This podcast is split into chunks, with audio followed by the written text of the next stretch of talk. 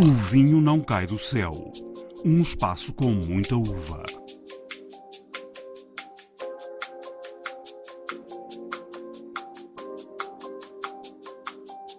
E hoje em dia é difícil de ver um top 10 ou um top 30 das revistas sem que existam dois, três vinhos da bairrada. O espumante é cada vez mais uma bebida de todos os dias e de todos os momentos. Cabernês, Sirás, eh, praticamente todo mundo faz. Baga é só aqui. Olá, sejam bem-vindos a mais uma edição de O Vinho Não Cai do Céu. E hoje continuamos pela Bairrada. No episódio anterior estivemos na adega de Mário Sérgio, em Fogueira, sem galhos, de onde saem os vinhos da Quinta das Bajeiras.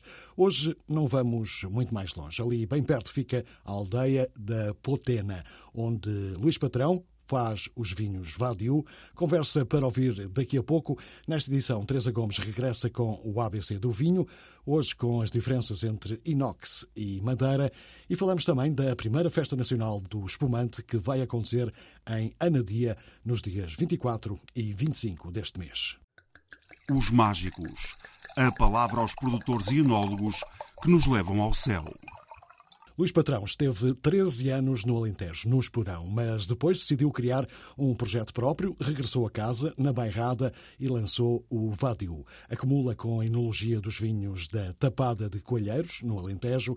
A conversa começa com a história de uma viagem que haveria por ser determinante para o seu futuro como enólogo. Quando acabei a faculdade, o TAD em Trás-Montes, fui, fui viajar um bocadinho pelo mundo e uma das viagens que fiz foi, foi então fazer uma vindima na Austrália. E uma das pessoas que, no último trecho de viagem, portanto, acho que naquela altura nós tínhamos que fazer, tinha que mudar de avião três vezes, e na última, no último trecho, já era tipo Sydney, Melbourne, no último avião, portanto, quem se sentou ao meu lado foi o David Weberstock. Estava, nessa altura estava a viajar com, a viajar com uma colega de trabalho que ia fazer a vindima também comigo.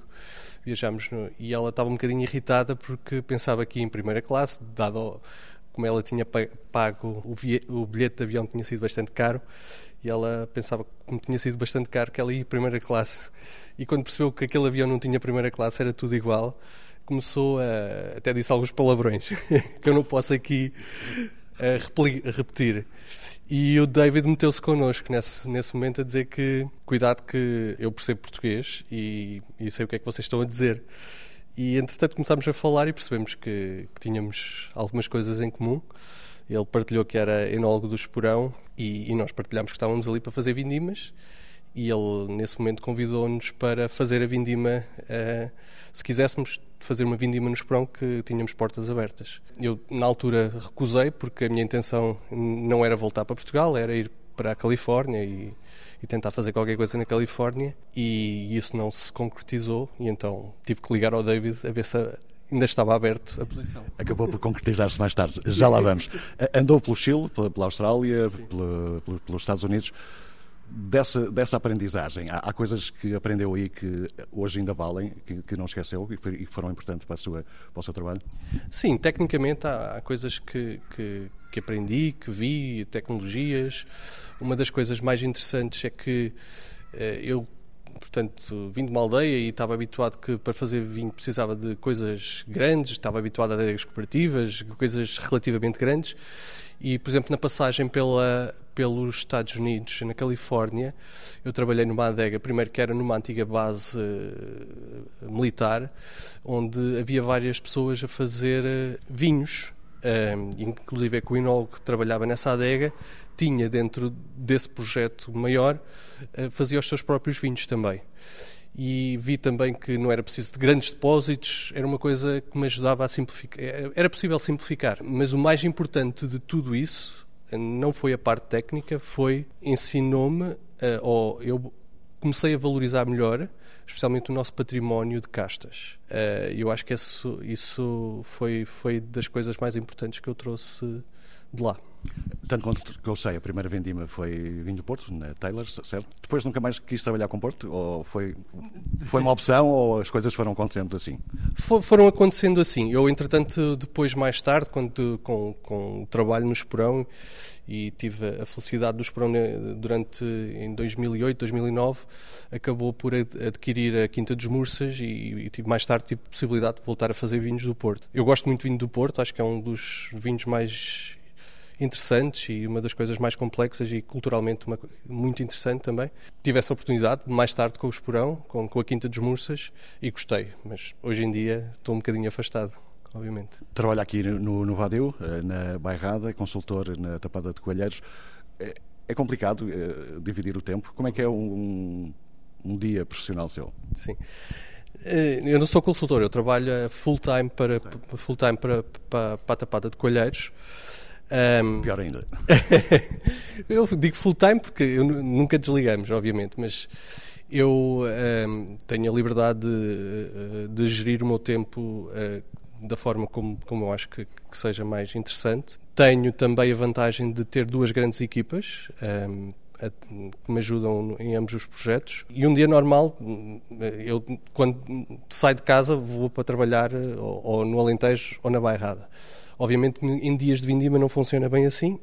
E se tenho fermentações e fermentações eh, importantes em fases críticas, às vezes tenho que visitar os dois, os dois, as duas adegas no mesmo dia.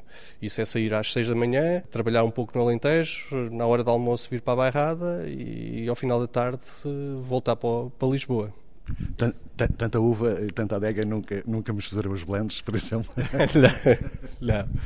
Não, às vezes já acontece é quando estou a dar provas troco as castas, não é? Porque às vezes é difícil mudar um bocadinho o chip. Mas, uh, mas não, é, é fácil. E na Bairrada só trabalhamos com uma casta, no Alentejo também tenho, são lotes bastante específicos, portanto não... Na, na Tapada de Coelheiros foi complicado herdar o legado de, de, do António Saramago ou, ou isso nem se, nem se colocou? Não é que, uh, não é que seja complicado, eu, uh, foi uma grande responsabilidade. Eu não conhecia o António, e acabei por conhecer o António depois nesse período de transição e o António acompanhou-me e, eu fiz questão que o, que o António estivesse presente pelo, menos durante um ano ou dois para, para fazermos essa, essa passagem e, e, e, a tapada de colheiros mais do que eu até eu acho que lhe deve bastante. Ele trabalhou 25 anos uh, na tapada de colheiros foi ele que criou aquilo aquele projeto todo obviamente com a família Silveira mas, uh, mas eu considero que foi uma transição bastante tranquila. Ele continua a ser bastante bem-vindo à Tapada de Coelheiros. Conversamos, sempre que tenho lotes novos, gosto de os partilhar com ele.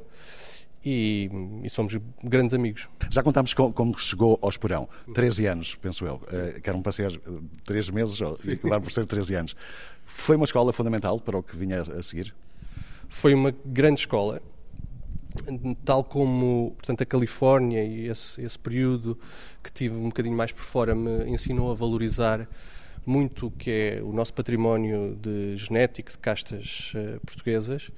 Eu lá também aprendi muito uh, essa valorização. Obviamente que o Esperão é sempre muito relacionado e teve um impacto muito importante no Alentejo com a introdução de técnicas e de castas também estrangeiras, mas já durante o meu período houve um, um voltar atrás e uma valorização. Eu acho que o Esporão teve também.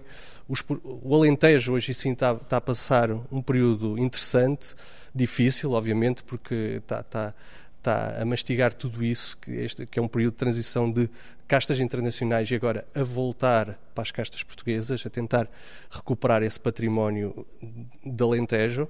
E acho que mais uma vez o Esporão teve um impacto importante nisso, que eu acho que foi o, o gatilho, mais uma vez, de uma mudança. Uh, nessa altura com, com o João Roquete, que ele potenciou isso. Uh, vinhos de talha, eu acho que quando o Esporão começou a fazer vinhos de talha, praticamente já não se falava de vinhos de talha valorizar o Moreto, valorizar eh, o Antão Vaz, valorizar uma série de coisas e eu considero que, que, que o Esporão também me ensinou isso e também me deu a abertura para fazer isto, que eu acho que é de, que é, que é de louvar e de uh, tentar voltar a fazer mais vezes em outras empresas. Depois de tantos anos no Alentejo, uh, criou o Vadio, era que vontade de trabalhar em casa? Mais, mais isso do que outra coisa? Primeiro, vontade, vontade de, de ter um projeto uh, a solo.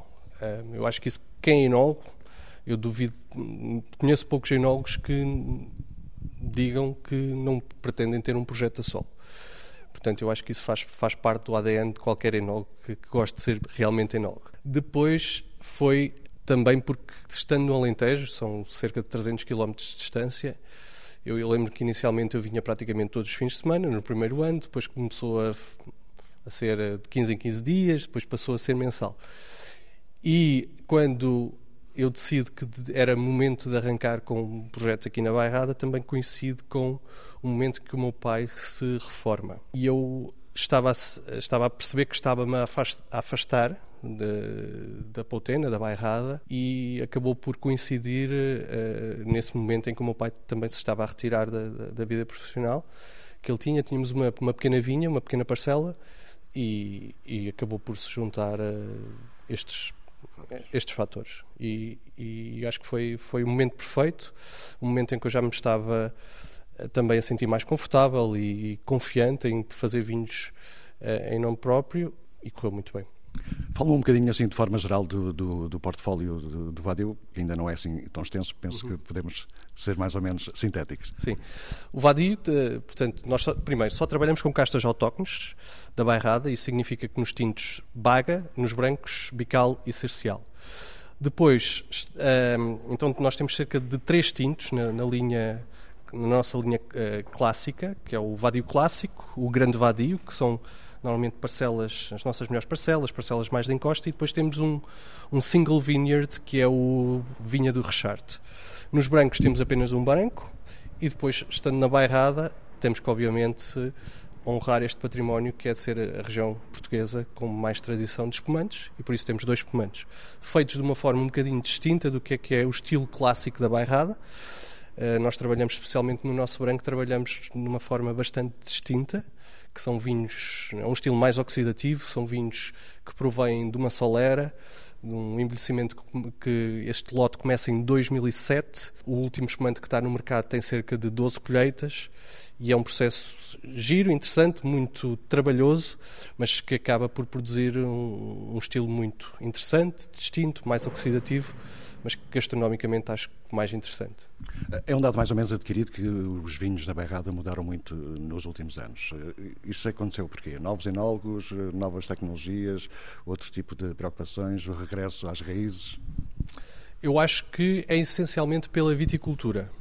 Obviamente que há, há, caras novas na região. Temos a Filipa, temos o Luís eh, no, no GIS, temos eu próprio aqui no Vadio. Portanto, há algumas caras novas, não tanto quanto uh, nós esperaríamos que houvesse, que eu acho que é sempre muito importante para uma região ter uma geração nova a, a, a trabalhar, mas a, a Bairrada tem algumas dificuldades para criar uh, isto mais de uma forma, de uma perspectiva de negócio. As pessoas só se fixam cá se nós tivermos condições e áreas de vinha e qualidade de uva para, para que isso aconteça. A Bairrada, sendo uma região de, de minifúndios, especialmente as parcelas de vinha são parcelas muito, muito pequenas, é difícil de conseguir criar um negócio de raiz que seja sustentável uh, economicamente.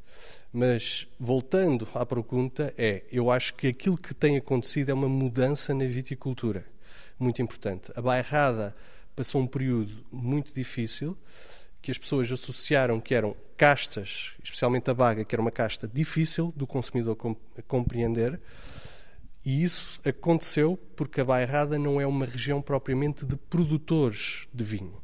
Era, nós tínhamos produtores de uva que vendiam as uvas a adegas cooperativas ou, ou, a grandes casas. E estávamos um bocadinho, a qualidade da uva não era muito bem controlada, na, minha perspectiva. Hoje em dia, estes nós temos uns 10 produtores, digo eu, que controlam todo o processo e controlam-no muito bem. E eu acho que isso faz toda a diferença. E hoje em dia é difícil de ver um top 10 ou um, um top 30 das revistas sem que existam dois, três vinhos da bairrada. Eu acho que isso é, é, é uma evidência que o trabalho que temos vindo a fazer é muito bom. Sendo uma zona relativamente pequena, no entanto, não há um bairrada. Já ouvi alguém dizer que há pelo menos três tipos de bairradas eh, divididas aqui, aqui pela zona. Concorda com, com esta leitura?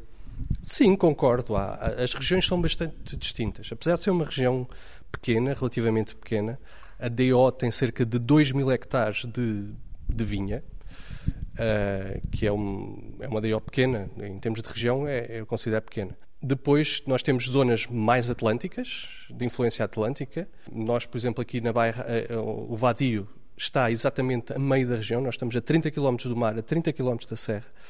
E eu acho que isto, isso tem influência. Nós, não, por exemplo, não recebemos tanta tanta influência marítima como a zona ali de Cantanhede. Eu acho que tem muito mais influência atlântica e nem eh, e comparativamente, por exemplo, à zona 2 do bairro, já está muito mais próximo da serra, eu acho que é distinto. E então eu concordo, tenho que concordar com essa afirmação, apesar de nós termos solos muito homogéneos, que são os argilocalcários clássicos, temos uma única casta, que é, que é a baga. Eu acho que eh, conseguimos fazer vinhos e estilos muito distintos e eu acho que isso só enobrece a bairrada. Eu sei que é complicado falar em, em causa própria, mas acha que os vinhos da bairrada já têm o reconhecimento internacional ou até mesmo nacional que, que, que deviam ter? Eu acho que têm o reconhecimento. Eu acho é que falta massa crítica. Reconhecimento, não tenho dúvida, é aquilo que estávamos a falar. É difícil encontrar um top 10, um top 30 de vinhos portugueses que não tenha dois, três vinhos da Bairrada. Para uma região tão pequena e com tão poucos produtores, eu acho que isso é louvável. Agora, nós não temos é massa crítica. Não é, não, não é possível encontrar numa, numa carta de vinhos num restaurante em Lisboa 10, 15 vinhos da bairrada. Isso não existe. Como existe, por exemplo, se olharmos para, uma carta de vinhos, de certeza que vamos encontrar 10 vinhos do Alentejo e 10 vinhos do Douro. Nesse aspecto, não é comparável. Em termos de qualidade, não tenho dúvida que nós estamos ao mesmo nível ou melhores. Para, para o Vádio foi importante entrar no, no, no, no grupo do Baga Friends? Sim, muito importante. Primeiro, nós estamos, estamos entre produtores que respeitamos e que são quase ídolos para, para, para nós. Eu acho que, especialmente, falar, por exemplo, do trabalho do Luís ou do Mário Sérgio, que eles fizeram internacionalmente, e particularmente o Luís, Pato, o trabalho que foi feito internacionalmente e nós que vamos, agora pegamos nas nossas malinhas e vamos tentar vender os nossos, os nossos vinhos. Chegamos a qualquer parte do mundo, a baga é conhecida. Mais uma vez, estamos a falar de uma região com 2 mil hectares, com 10 produtores provavelmente a fazer vinhos deste nível. Chegar a, a Sydney, chegar a Nova York, chegar a Paris e Baga, sim, eu conheço. Conheço-me bem. É qualquer coisa entre Nebbiolo e Pinot e conheço lá um senhor que faz uns vinhos que é o Luís Pato ou o Mário Sérgio. Portanto, eu acho isso incrível. E no caso concreto do Vadiu, as vendas são muito mais para o estrangeiro do que para Portugal? Sim. Nós exportamos, pós-pandemia, as coisas inverteram, inverteram. Portanto, eh, eh, Portugal, a cota de Portugal aumentou um bocadinho, mas mesmo assim nós exportamos 70% da nossa produção. Não é que nós tenhamos problemas em vender em Portugal, originalmente o projeto sempre foi muito mais vocacionado para exportação, porque, especialmente durante. Nós começamos a vender vinhos em 2009. Se hoje em dia é difícil encontrar 3, 4 vinhos numa carta num restaurante em Lisboa com vinhos da bairrada, há 10 anos atrás, 15 anos atrás, ainda era muito mais difícil. Então, era mais fácil para nós, especialmente por este trabalho que o Luís, que o Mário Sérgio fizeram, era mais fácil a vender internacionalmente porque as pessoas reconheciam automaticamente qualidade. E era diferenciador porque Cabernets, Syrahs, eh, praticamente todo mundo faz, Baga é só aqui. De todo o processo de produção de vinho, eh, vindima, poda, eh, adega, qual é aquele que, que, que lhe dá mais prazer fazer? Consegue escolher um? o Vadia é muito minimalista em adega. É uma coisa extremamente simples. Todo o nosso esforço é na viticultura, apesar de eu não ser viticul... agrónomo ou viticultor. Eu discuto todo, todo, todo o processo, plantação, compassos, uh, porta-enxertos, que variedades vamos plantar em cada tipo de solo, em cada exposição. Eu discuto isso tudo, mas não sou, uh, assumo, não sou um agrónomo de, uh, de formação. Mas é essa parte que me encanta, especialmente numa casta tão desafiante que tem tantos desafios como a baga. Uh, mais uma vez, eu acho que o problema da, da, região foi a forma como tratámos a baga durante os últimos 30, 40 anos, mas é uma casta extraordinária que está existe na bairrada por, uma, por razões muito específicas, e, e mas tem desafios, obviamente, e, e a viticultura é crítica para termos para termos vinhos de qualidade. Mas a ideia é apostar tudo uh, no baga, é que a bairrada também faz belos brancos. Faz grandes brancos. Eh, eu vou mais uma vez vou copiar aquilo que, que o Luís Pato diz. A Bairrada é uma é uma é uma grande região de brancos que ocasionalmente faz bons tintos. Portanto, a Bairrada é uma, essencialmente uma região de brancos. Uh, e temos castas, especialmente o Bical é uma casta extraordinária para quem gosta de brancos que possam, de garrafa, com, com 4, 5, 10 anos de garrafa, é uma casta extraordinária. Plantamos muito branco, mas ou temos algum branco, mas é, nós somos essencialmente tintos. Eu acho que aqui uh, nós, a nossa vocação é sobretudo tintos, mas obviamente temos 30% da nossa produção ainda é brancos. O Luís, pessoalmente, prefere beber brancos ou tintos? Ou, ou espumantes? Temos que pôr aqui os espumantes também, não é? Olha, quando, ao fim de semana, quando vou descarregar o contentor do lixo uh, e olhamos para as garrafas que bebemos e, e bebemos algumas coisas, é essencialmente espumantes.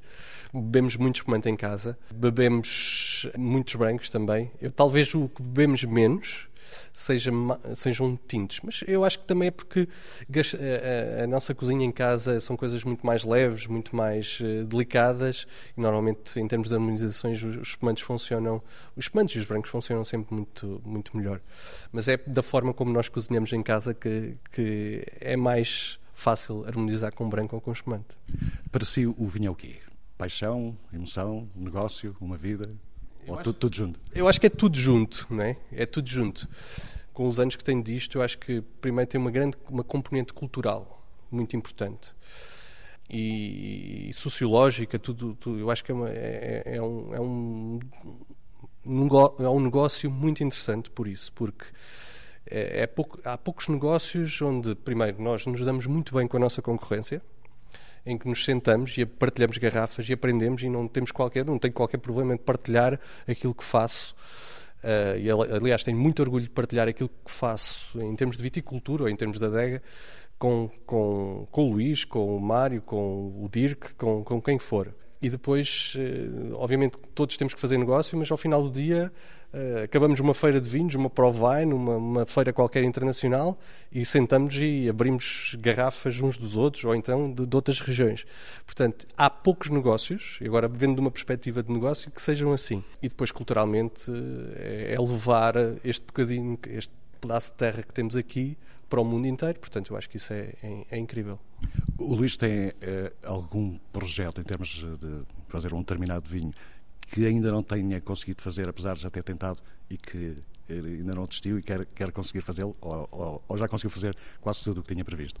Eu acho que sim, eu estou satisfeito uh, com, com aquilo que temos, temos, temos criado e temos, temos, tenho vindo a fazer. O que eu estou mesmo hoje em dia interessado é desenvolver este, esta forma que nós temos de fazer espumantes e controlá-la e, e, e aperfeiçoá-la, que é o método Solera. Uh, nós envelhecemos os nossos vinhos durante vários anos. Uh, hoje implica já uma logística grande. Trabalhamos com tonéis, trabalhamos com barricas e quero sistematizar esse trabalho. E, e, é aí que eu me tenho focado nos últimos tempos, que é, é esse trabalho. Relativamente aos vinhos, eu estou satisfeito. Faço, acho que faço bons tintos, bons brancos, bons espumantes. Não considero que a Bairrada seja propriamente uma região para fazer fortificados. Uh, há grandes regiões em Portugal que, que, têm, que têm muito mais potencial para fazer isso do que nós, portanto, estou satisfeito. Solera, a aposta forte de Luís Patrão no projeto Vadio, vinhos feitos na Bairrada. ABC Vinho. Afinal, não é tão complicado como parece. Teresa Gomes está de volta para descomplicar e explicar melhor a linguagem do vinho. Hoje, as diferenças entre um vinho que fica em madeira e um vinho que fica em inox. Inox versus madeira. Um vinho que estagiou, eh, que foi fermentado e estagiou em inox, o inox é completamente neutro, o vinho terá aromas, eh, cor, aroma e sabor dado pelas uvas. O inox é neutro e não altera aqui nada o vinho. Se exatamente as mesmas uvas, eh, o vinho vai estagiar após a fermentação em madeira, ou a fermentação aconteceu em madeira, barricas, balseiros, tonéis, a madeira tem, é porosa, vai permitir que o vinho uh, respire, logo vai ser um vinho diferente, uh, mais macio. A madeira tem cor, e a madeira é mais escura que o vinho branco. Logo, um vinho branco que esteja em madeira, muito provavelmente vai ter uma riqueza de cor conferida pela madeira. E por último, aquilo que é mais evidente na prova de nariz e de boca, os aromas e os sabores que a madeira dá ao vinho habitualmente coisas castanhas, tal e qual como a cor do vinho, é fácil memorizar. No vinho tinto podemos procurar por baunilhas, pimentas, cafés, cacaus. Uh, no caso do vinho branco podemos procurar por uh, alguma avelã, uh, alguma baunilha e um, algo de aromas de algo de amarelo mais escuro, como por exemplo o mel, depois também por causa da tal fermentação malalática, são vinhos brancos que dão uma sensação de manteiga. portanto, um vinho que estagia em madeira é um vinho que tem características acrescidas, e parte do princípio que são benéficas, não vão ofuscar a autenticidade do vinho, a sua personalidade, vão contribuir para que o vinho ainda seja melhor. Como nós no domingo pomos uma roupinha mais gira, uh, continuamos a ser a mesma pessoa, mas estamos mais bem vestidos, sentimos-nos melhor, somos mais visíveis e mais apetecíveis. A linguagem do vinho explicada de forma simples e eficaz.